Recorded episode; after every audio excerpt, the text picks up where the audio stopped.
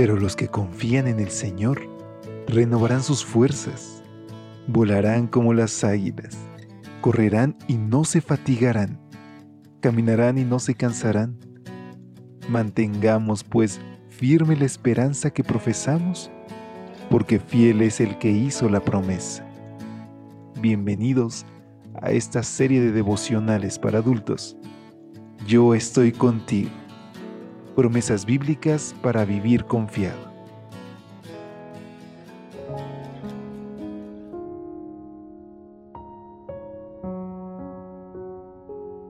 Hola, ¿qué tal? Muy buen día. Ya es viernes 3 de febrero y hoy por la gracia de Dios también tenemos la oportunidad de saludarnos a la distancia. Y para mí es un privilegio poder extenderte una calurosa bienvenida a este tu espacio de lecturas devocionales para adultos. Yo estoy contigo.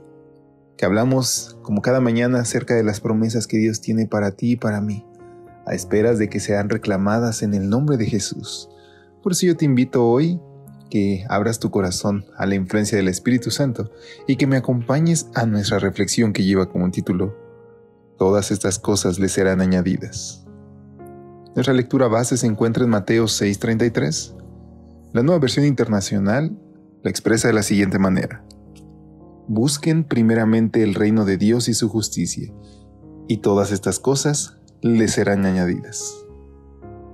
En su comentario al Sermón del Monte, Lutero escribió, va a resultar que las aves son nuestros maestros.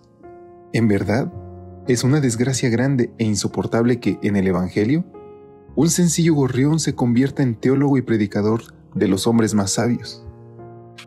El insigne reformador se estaba refiriendo a lo que el maestro de Galilea dijo en Mateo 6, 25 y 26. No se preocupen por lo que han de comer o beber para vivir, ni por la ropa que necesitan para el cuerpo. ¿No vale la vida más que la comida y el cuerpo más que la ropa? Miren las aves que vuelan por el aire, no siembran ni cosechan, ni guardan la cosecha en graneros, sin embargo, el Padre de ustedes que está en el cielo les da de comer. ¿Por qué cosas dice Jesús que no debemos preocuparnos? Por lo que hemos de comer, por lo que hemos de beber, ni por la ropa que necesitamos. ¿Acaso no son estas tres cosas las que ocupan nuestra mayor atención día tras día?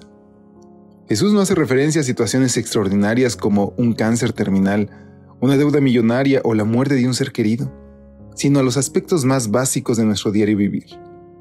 Todo lo que hacemos, la gran mayoría de los seres humanos en la vida, se limita a intentar conseguir comida, bebida y ropa. Así evidenciamos que nuestra mentalidad es completamente pagana pues son los paganos los que afanosamente andan tras todas estas cosas según Mateo 6:32. La gente vive rastreando el paganismo en símbolos, en prácticas, en la música, sin darse cuenta de que el paganismo radica en ese afán desmedido por lo material. ¿Cuál es la propuesta de Jesús para nosotros? Primero, que no nos preocupemos, que no dejemos que los afanes de esta vida monopolicen nuestro corazón. Segundo, que nos fijemos en las aves, pues ellas no se preocupan y sin embargo tienen todo lo que nos quita el sueño a nosotros, porque el Padre Celestial suple sus necesidades. Y por último, nos hace esta promesa. Busquen primeramente el reino de Dios y su justicia, y todas estas cosas les serán añadidas. Observemos hoy un ave que vuela por el aire y tendremos una evidencia fiable de que Dios suplirá todas nuestras necesidades, pues Él siempre cumple sus promesas. Qué bella reflexión, queridos amigos. Hoy yo te invito a que fijes tus ojos en las cosas celestiales, que permitamos que Dios cumpla sus promesas y que hoy dediquemos parte de nuestro tiempo y de nuestros recursos para ayudar a otros. ¿Qué te parece si hoy salimos a la calle con otra mentalidad, sabiendo que nuestro Padre ya se encargó de nuestro porvenir? Te invito a que te unas conmigo en esta oración. Querido Dios, Muchas gracias porque suples cada una de mis necesidades. Necesidades físicas, emocionales y espirituales. Por eso hoy te queremos invitar a que tomes el trono de nuestro corazón y que Señor pongas en nosotros tanto el querer como el hacer para ponerte en primer lugar, buscar ser tus manos en esta tierra, compartir con alguien acerca de tu palabra. No podemos solo, Señor.